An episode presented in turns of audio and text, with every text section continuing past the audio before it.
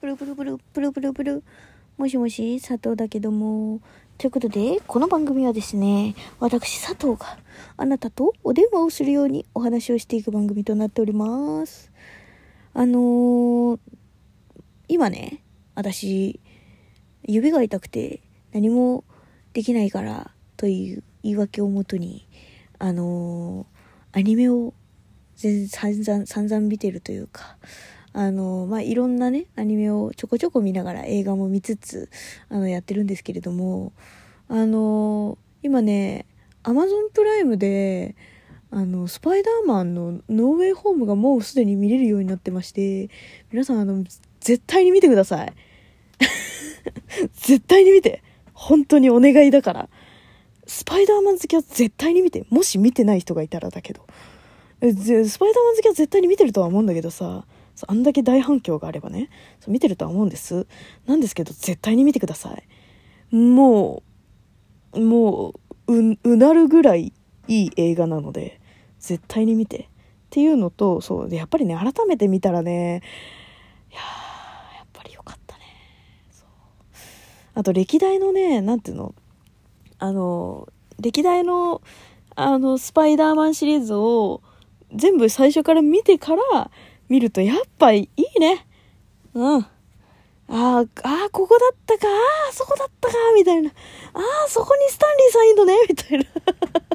それもあるよ。そう、それももちろんあるんだけど、そう、ああっていう、う わーっていうのあるんで、いろいろと。はい、ぜひね、ぜひ見てほしい。いや、本当に、上がるね。上がるね。何回見ても上がるね。なんか映画館で見た時もすげえいいなと思ったけど、うん、やっぱりね、なんか熱いよね、あの展開ってね。いや、ちょっとネタバレして、ネタバレしてけど、もし万が一、万が一にでも一人でも見てない人がこのラジオを聞いていたらと思うとね、もうネタバレできんよ。さすがにあの展開は。うん。っていう感じなんでね、あの、ぜひ自分の目で、あの、まずね、まずスパイダーマンシリーズ1から全部見てからでいい。1から全部見て。それか、あの、どういう感じの映画だったのかなっていう。歴代の映画ってどういう感じだったのかなっていうの、なんか、ほら、まとめサイトとかによくあんじゃん。そう、そういうのを、なんかもうバサバサ見てもらって、それからでもいい。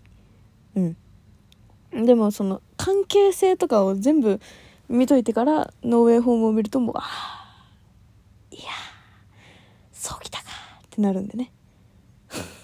もうこれ話してる時点でもだいぶ半分ぐらいネタバレしてるんですけど、まあまあまあまあまあまあまあまあまあまあまあっていうね。はい。まあね、あの、多分まとめサイトとかで見てると、もう多分その時点でもネタバレがだいぶね、あの、飛び交ってくるとは思うので、はい。あとね、あのーあれですね。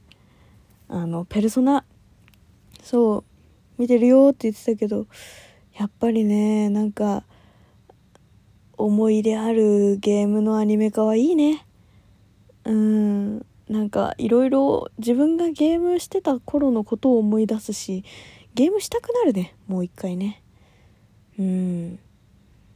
なんかさ、あの、そういう RPG 系のゲームって、ペルソナとかは特にそうなんだけど、ペルソナやったことない人向けに説明するとね、あの、ペルソナっていうゲームって、あの、高校生の男の子が主人公、まあ女の子が主人公になったりする時もあるんだけど、その、まあ高校生なのよ、主人公が。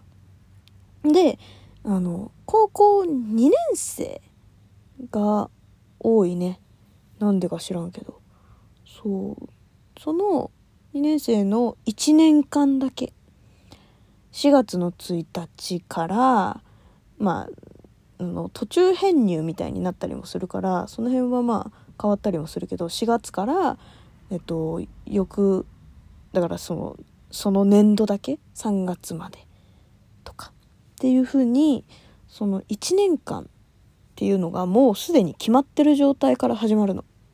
で一日一日を自分でどういう風に過ごすかっていうのを自分で決めることができるのね。例えばだけどその今日は敵と戦いに行くぞとか今日は勉強しようとか今日はあの可愛い子ちゃんと一緒にデートに行こうとか。言い方あれだけどさ。そう。あとはその他にもいろいろ街で探索してそのなんかバーのマスターと仲良くなったりとかっていうのがあったりもするんだけどそうなんかそういう何て言うんだろうな。なんか自分でこう選択して決定することができるんだよね。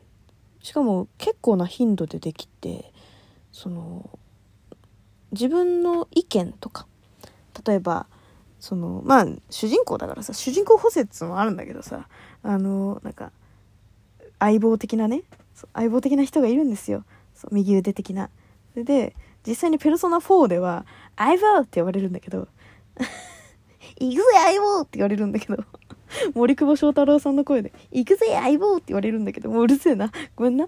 うん、そう。あの、私が一番好きなキャラクターなんですよ。ペルソナ4で。花村洋介って言うんだけど。そう。で、なんか、相棒はどうしたいの？みたいな。どうしたいの？とは言わない人。そう言わないんだけどね。相棒はどうしたい？みたいに言われて、で、なんか、俺は、てんてんてんの後に選択肢が3個ぐらいあって、みたいな。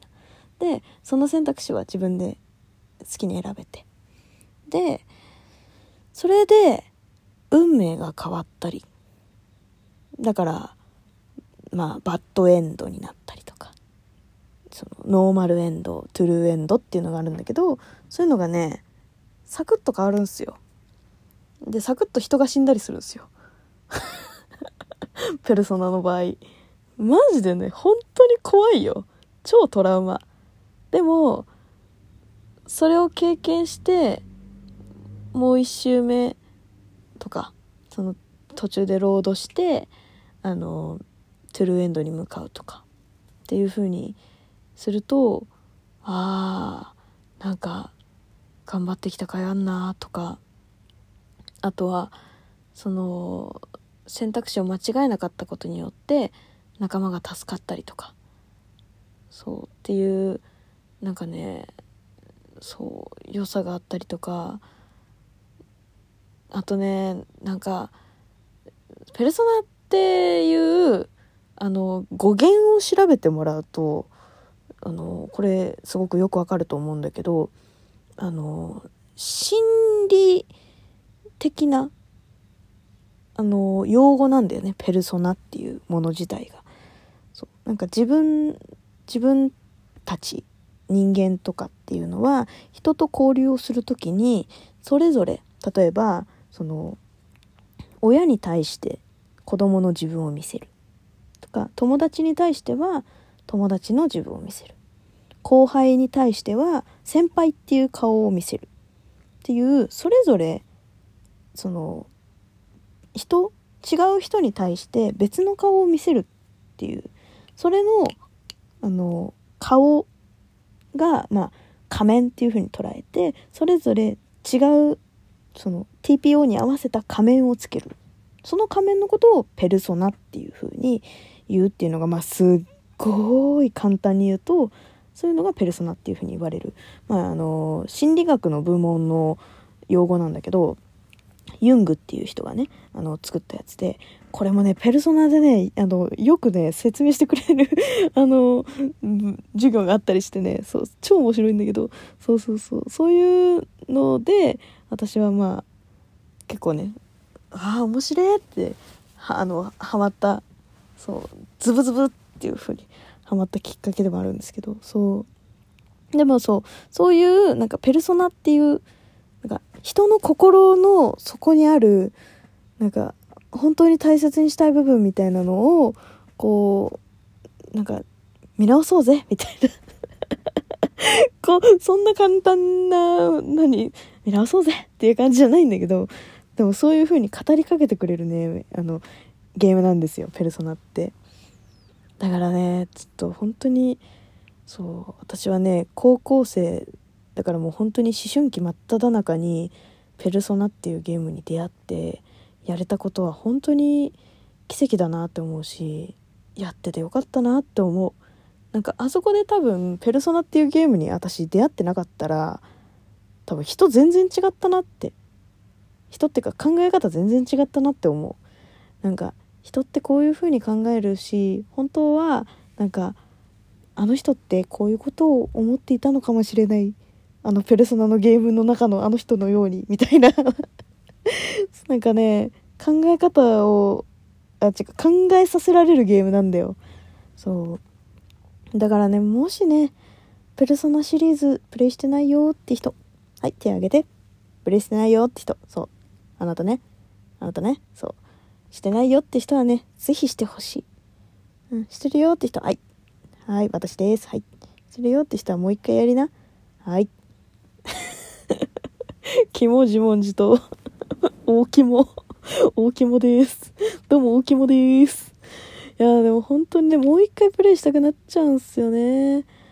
えー、いやでもね本当にねペルソナ5に関してはねあのサクサクやってもね結構な時間かかるからね。マジでね疲れちゃうんだよね。そう丁寧にやってね。丁寧にやってもね普通にプレイしてね1周目だよ。1周目90時間かかったからね。マジで。はあみたいな。すげえ時間かかったよペルソナ5に関しては。そう。だからね。まあ私もゆっくりやってたってのあるけどね。そうでもめっちゃ時間かかるんであのペルソナ4とか 3, 3とかからやった方がいいかな。もしかするとね。